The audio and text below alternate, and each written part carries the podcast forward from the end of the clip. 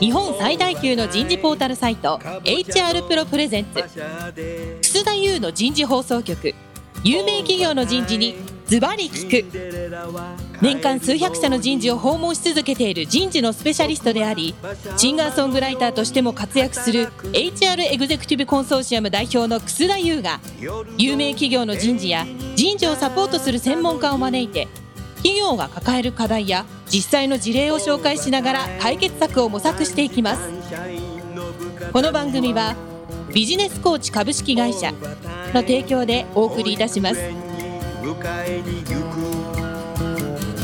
管理職の僕があとはやるから。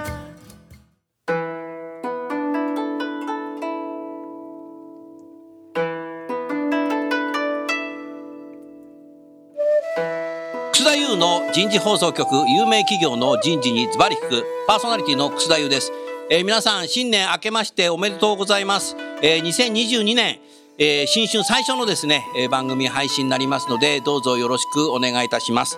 今日からお送りするテーマは自立分散型の働き方が加速する状況下における人材マネジメントを考える。えサブタイトルとして、職場の OJT が失われる中での最適解とは、になります。早速ですが、ゲストの方をご紹介いたしましょう。マルハニチロ株式会社人事部人事政策課主任の赤尾杉和明さんです。赤尾杉さんどうぞよろしくお願いします。はい、ではよろしくお願いいたします。続きまして、日清食品ホールディングス株式会社人事部主任、池田康介さんです。池田さんどうぞよろしくお願いします。こんにちは。よろしくお願いいたします。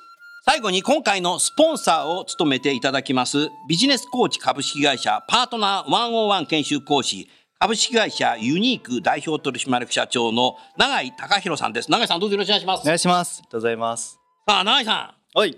コロナ禍でね間もなくもう2年、そうですねね。経つねアベノミクスの働き方改革でね日本はね時間だけはうまくねうん。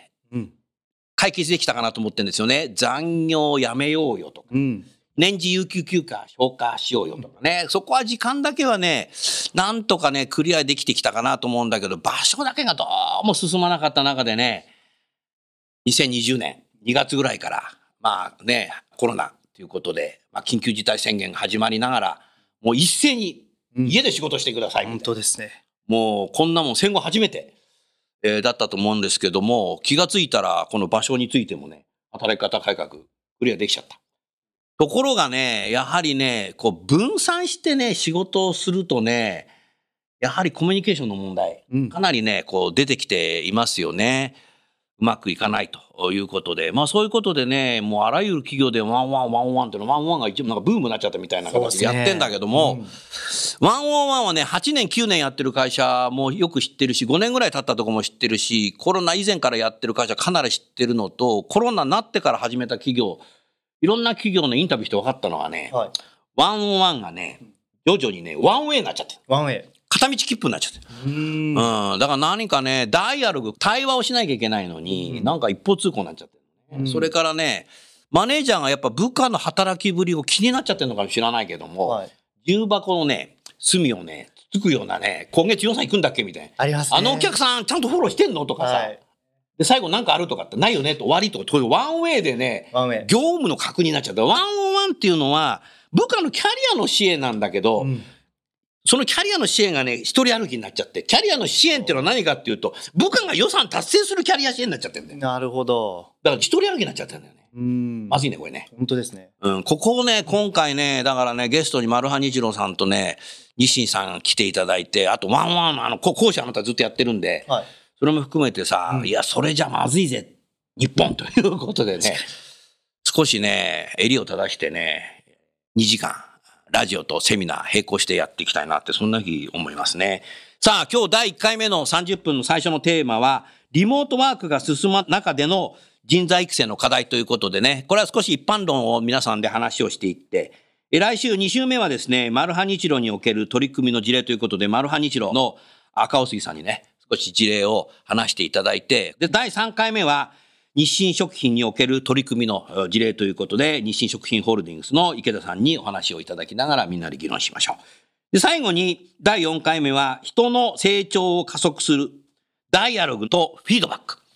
やはりね、まあ、教科書通りに言えばね、やっぱりワンオーワンコミュニケーションはね、質問力とダイアログ。ダイアログっていうのは対話なんで、双方向。ワンウェイじゃないんだと。いうことでね、やっぱりそこをやらなきゃいけないのと、それやっておしまいではなくて、ちゃんとフィードバック。フィードバックって難しいんだよ。うん。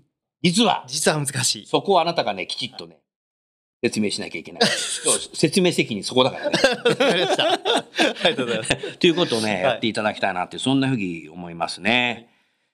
さあ、そういう中でね、このリモートワークが進む中で人材育成の課題について少しマルハニチロさんどうかなということで、マルハニチロさんの話もいいけど、一般論の話もいいけど、少し赤尾杉さんね、聞きたいなと思うんだけど、赤尾杉さんね、今年ね、今年っていうか2021年、僕はね、サンマ、新サンマ、はい。秋サンマね、9匹食べたよ。ありがとうございます。僕は書斎がね、港区の麻布十番なんで、麻布十番の商店街にね、魚カツというね、はい。昔魚やってて今はね、食堂やってるんだけど、はいそこのね、LINE に入ってんだよ。はい。そうするとね、大将がね、今日は秋さんま仕入れたって言うとね、もう開店15分前に行って並んでね、はい入った瞬間にね、サンマ2匹。2匹。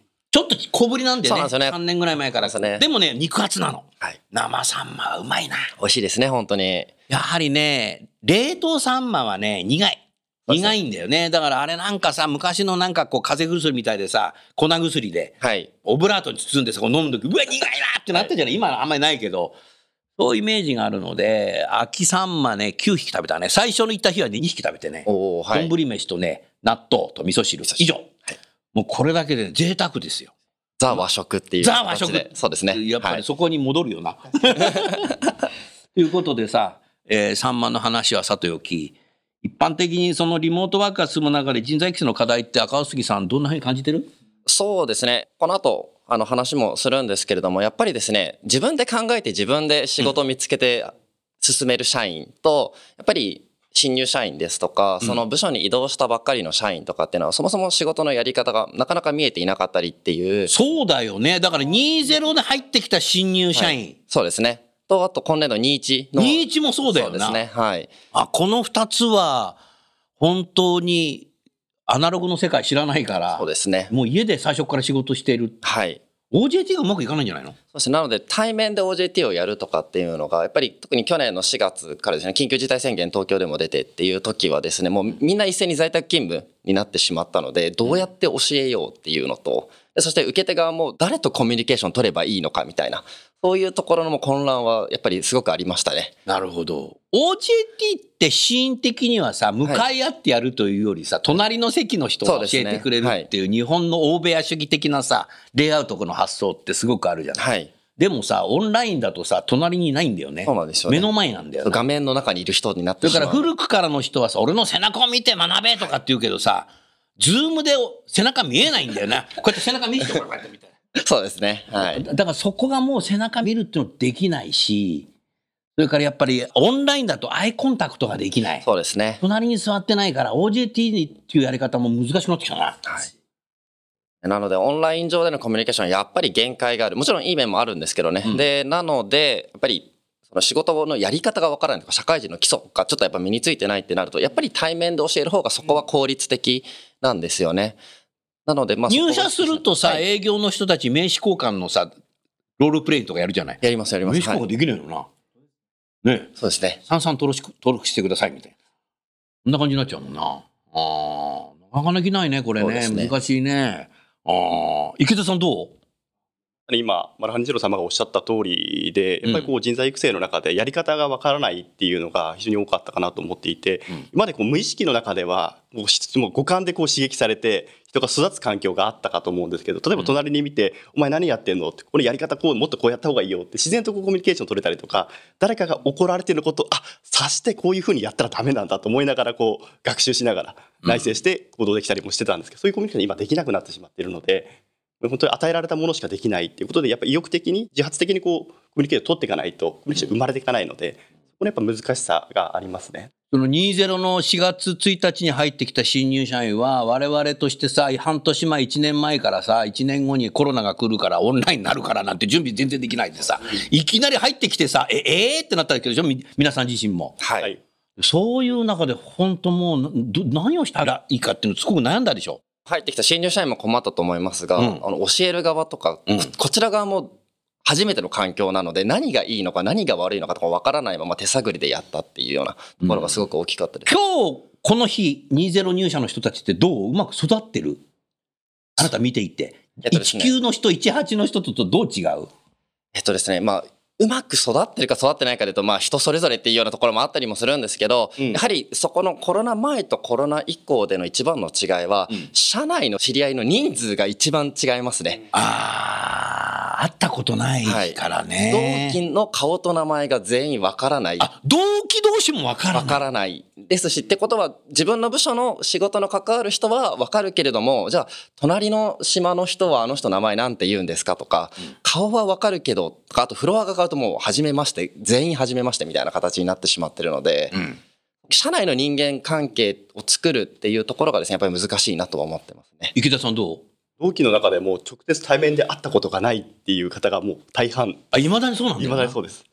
なので来年からはもうハイブリッドにしながら、まあ、入社式も一緒にちょっと対面でそこだけはやろうみたいなこと今話は上がってたりしますけれどもう、ん。もうやっぱりこう会ったことがないっていうこのやっぱ関係の質に直結するようなですねもう事態になっているので、まあ、いかにこの場作るのかっていうそうすると、ややもすると心の問題に来てしまうはい。可能性もあるし、リテンション的な問題に来てしまうこともあるし、彼らが30過ぎた2030年頃になると、なんか、あの、コロナ世代はダメだよね、みたいなのがマスコミに書かれちゃったりするケースがなきにしもならないので、そういうふうになってくると、今、分散っていう言葉をつけてるけども、分断っていう言葉になってしまうかもしれないので、分断っていうふうになるともう手つけられなくなるので、今のうちに何しなきゃいけないかっていうことなんだろうな。やっぱり、なんていうかさ、コミュニケーションだよな。そうですね。うん、コミュニケーションだよな。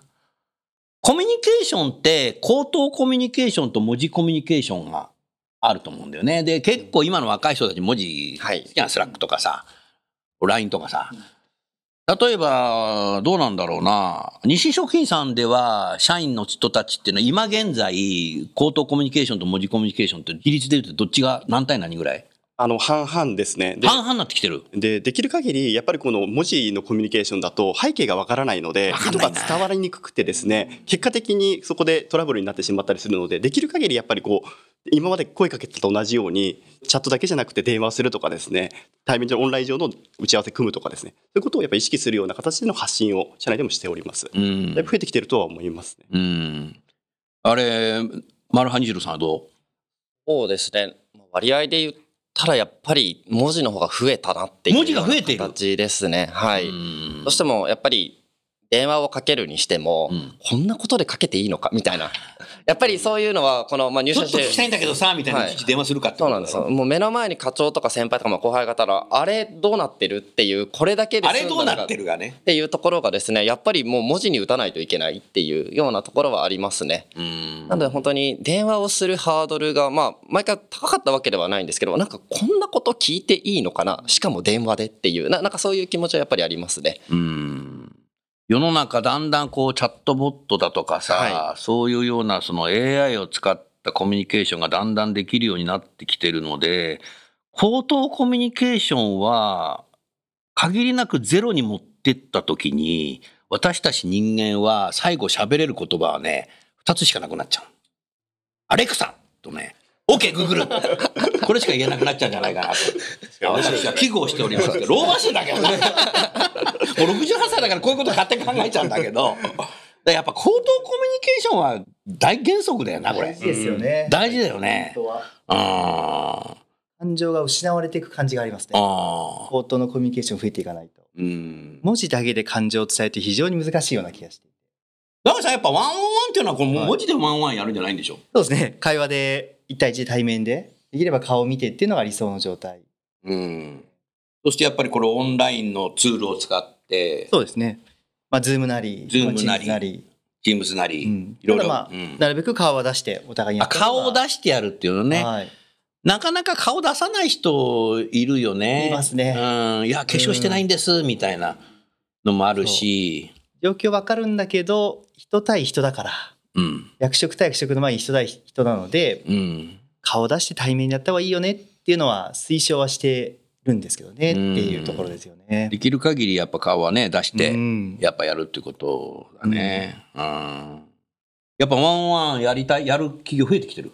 増えてますね増え。てる？ものすごく私がご支援させていただいてるだけでも本当に大手企業さんから中計企業さんから含めて、うん私個人でももう40社以上ぐらいこそんなやってんの？なんかお手伝いさせてもらったことが寝てるじゃんと？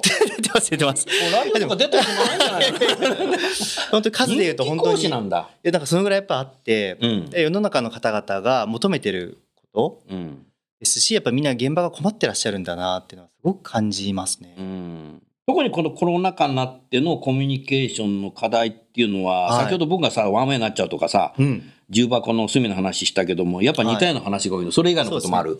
あでもほとんどそれですね。やっぱりこの「ちょっといいですか?」っていう一言がかけづらくなってしまったっていうちょっとした電話がしづらいってさっき赤尾杉さんもおっしゃってましたけどそういったことも含めて小さいコミュニケーションがなんか急にハードルが上がってるっていう。小さいコミュニケーションがハードルに上がってる。なるほど。これ、えー今日さ、セミナーとラジオだけど、はい半分ぐらいの方がメモ書いたね、今。本当ですか？で、こうやって言うとね、あと半分の方がメモ書くという。最後に、最後に試験しないんだけどさ、小テストさんに言われてメモ書いちゃうのよねって、後からね、フィードバック来るんだよね。はい相当メモ書いたね、今のとこね。これ重要だね。いや本当にそう思いますねうーん。なんかこうもともと役職の中っていうこう鎧の中とかに含まれちゃってるうん。自分っていうものがさらにこう鎧を覆うような感じがあって生身の人間同士のコミュニケーションっていうのが非常に減ってるなっていう感覚がすごいありますねう。ーん。あのー去年アメリカがロックダウン最初派に入ったのがサンフランシスコなんですよ。で、サンフランシスコの会社に雇用されている駐在者じゃなくて何人か友達がいるので、それこそまあ Zoom でさ、どうしてんのって聞いた時に、ええーと思ったんですよ。何かっていうとね、朝9時からお昼までね、上司と部下、チーム、全員 Zoom つなぎっぱなしなんだって。そうすると何起きんのって言うと、ねえねえねえねえって言うと何？とかっつって、さっきちっちゃいはい。はい。あれが聞けるって言うんだよね。で、えー夏ぐらいになった時はどうなってるかっていうと、もうそれさ、一日つなぎっぱなしにしようよっていうことで、朝9時からね、はい夕方5時半ぐらいまでね、5時ぐらいまでずっとつなぎっぱなしなんだ。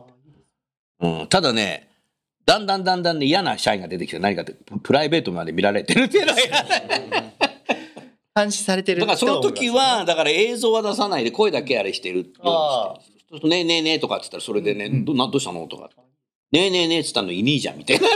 とかっていろんなことも。しまったと思いますね。生まれた方は。よくあるよね。まずかったって思います。アリバイじゃんみたいな。でもね、そういう使い方もね、アメリカ早いなっていうのがあって、日本企業でもそれでなんか少しずつやり始めた企業があるけども、なんかやっぱ工夫なんだろうな。うん、工夫していくっていうことがやっぱ大事なんじゃないかなってその日思いますね。うん、そうすると先ほどのなんかこう小さい聞きこと聞きたいことがね少し敷居が上がっちゃったっていうあんたはそういう時何なんかアドバイスするの？そういう時は、もうあの、最初から小さいコミュニケーションを取ろうねっていうのをルールで決めておこうっていう最初からちっちゃいコミュニケーションを取ろう。つまり、ワンオンワンをこう、スケジュール入れてやるときに、やる時も例えば30分時間取るときにも、はい。ちっちゃいこともやろうと。そうですね。あとは、ワンワン以将来どうなりたいんだみたいな。か身構えられてもっても。遠いですねみたいな。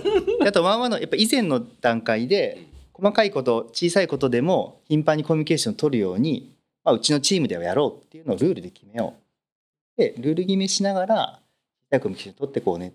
でその上でワンワンの中でもしっかり話をしようねっていう、まあ、この2段階っていうんですかね、ああ、それはいいね。うん。ただ素朴な質問したい。うん、あのー改めてワンオンワンを何月何日の何時から30分やろうよとか15分やろうよとかってマネージャーと部下でやってて部下がそういう素朴なことをこう聞いた時に、まあ、何言ってんのみたいなさ、うん。心理的な安全性のあるマネージャーかっていうのがすごく重要になってこない、そうですねそうですね。今このラジオの時間の前に、うん。福田先生とお話しさせてもらったあの10分15分の方が何話してたんだ？サンマの話と チキンラーメンの話とっていう。あー。まあ、あの時間の方が実は人対人のコミュニケーションとして大事でこの特別な時間に雑談のも含めて。あなんかお互いの人柄を知るっていう時間なんかこれが今改めて大事になってきてるような気はすごくしますね。あああなるほどな、うん池田さんどう思今の話。人間関係の質の向上の仕方っていうのがすごくキーだなっていうふうに改めて感じますね。うん。コミュニケーション取ってても相手が何考えてるのかっていうのがわからないんですよね。わかんないよ本当にね。目と耳の情報しかこう入ってこないので、うん。なんかこう察する力が試されるんですけど、なかなかうまく機能しないみたいな ことはもう課題ですね。僕が20代の時に、職場で雑談してたら上司に怒られたんだよね。へえそしたらお前仕事中に雑談すんじゃんの。おお仕事ってのは静かにするもんだと。先生絶対無理ですねそれあ俺無理だね。だから今反動でこれ喋る。ボコボコに叩かれてね。やっと今こう出てきた。うんうん。らしさが失われちゃいますよねその仕事の中だけのモードだと。赤杉さんどう、しょ職場で雑談する。職場で個人的にはもう雑談しながら仕事をする人なので。あそうなんだ。そうなんですよ。なので在宅勤生きの務いい魚みたいな。もうあのそれこそ人事に来る前エビのやってた時はエビがどうのこうのとか。エビ、エビ屋さんなんだね。そうなんですよ。なので、あそこで食ったエビがうまかったみたいな、そんな話をしながら仕事をしてたんですけど、やっぱり在宅勤務になると話し相手がいないので、なんかですね、何やってんだろうなって、なんかずっと無口だな、今日みたいな、なんかその寂しさみたいなのはちょっとね、感じながら仕事はしてたりはしますね。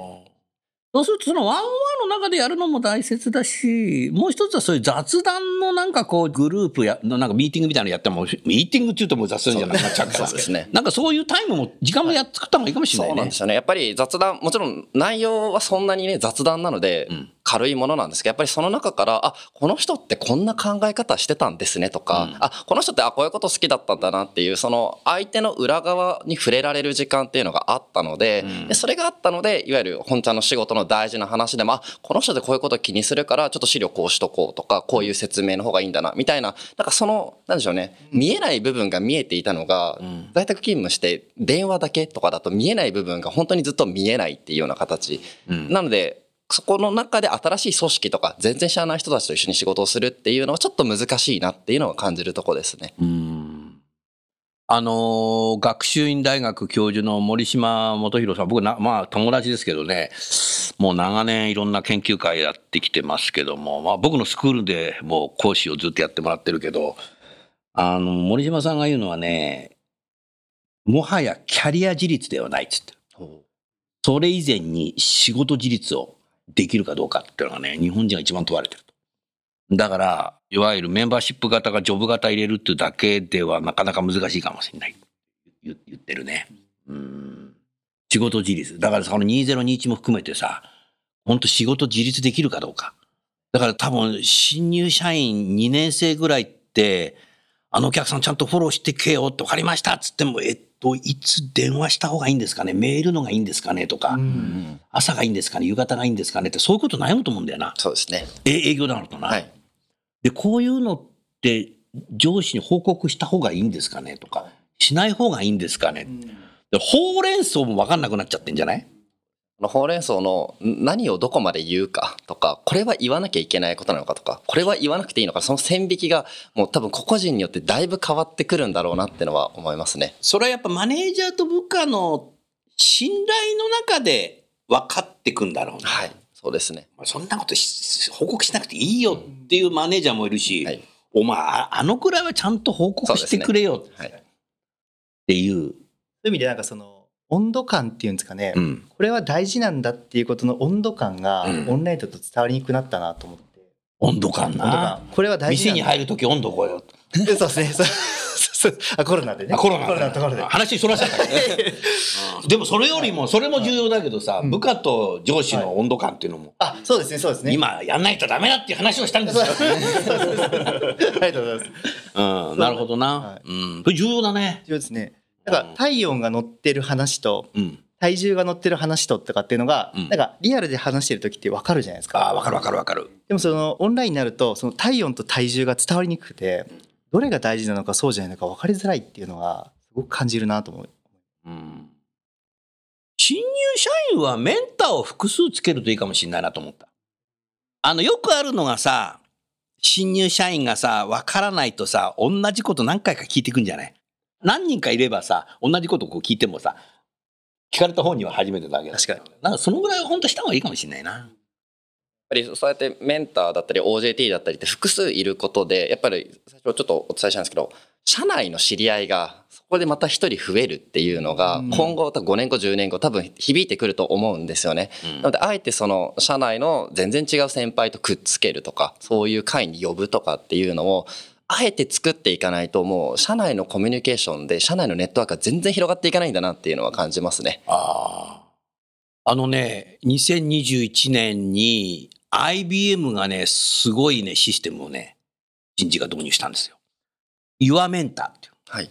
それで、日本だったら新入社員ね、大学を卒業して、で、自分は語学は、 TOEIC は何点ですとか、第二外国語はこうですとか、自分はこういうのが得意ですとか、こうなんかいろんなプロフィールを書くとね、世界中の IBM の社員で、あなたのメンターやってくれる人はこれだけいますよ。すごいですね。ワトソンで教えてくれる。そうすると、なんか第二外国語がドイツ語ですとかね、第一外国語はスペイン語でしたとかって、こうなんか書いておくと、マドリッドにいるなんとかさん、入社3年目の人が、あなたメンターやってくれますよ、スペイン語でとか。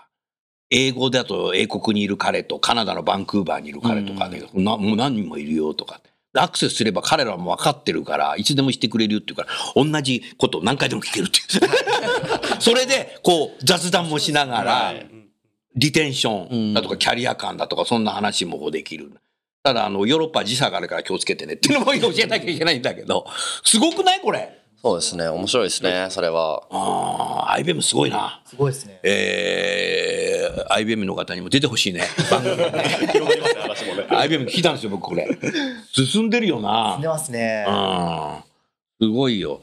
やっぱね、どんどんそういうテクノロジーも使いながらやっぱやっていくっていうことなんだろうな。だからこのオンラインミーティングのツールも使うし、チャットのツールも使うし、メールも使うし、伝統的な電話も、はい。使うし、いろんなものを合わせ技で、オフィシャルな話もするし、雑談もするし、雑談だけの時間も作るし、つなぎっぱなしでもいいじゃんみたいな。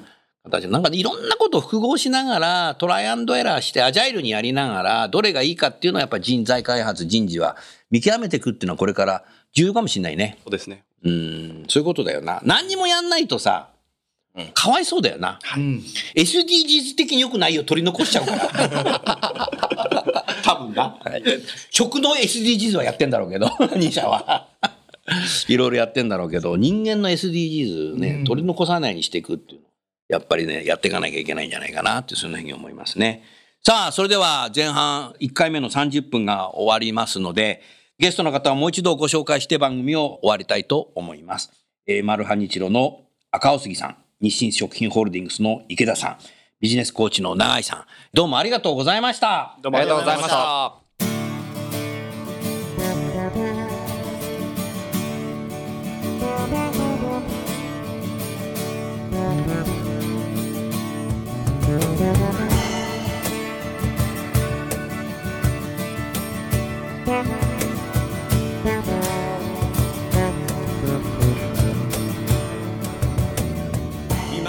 今日のお話はいかがでしたか？楠田祐の「 The Times Will Change 時代は変えられる」とともにエンディングといたします。この番組は日本最大級の人事ポータルサイト HR プロのウェブサイトからもお聞きいただくことができます。HR プロでは人事領域で役立つさまざまな情報を提供しています。ご興味がある方はぜひウェブサイトをご覧ください。この番組は人と組織の生産性を高めるビジネスコーチ株式会社の提供でお送りいたしました。それでは来週もお楽しみに。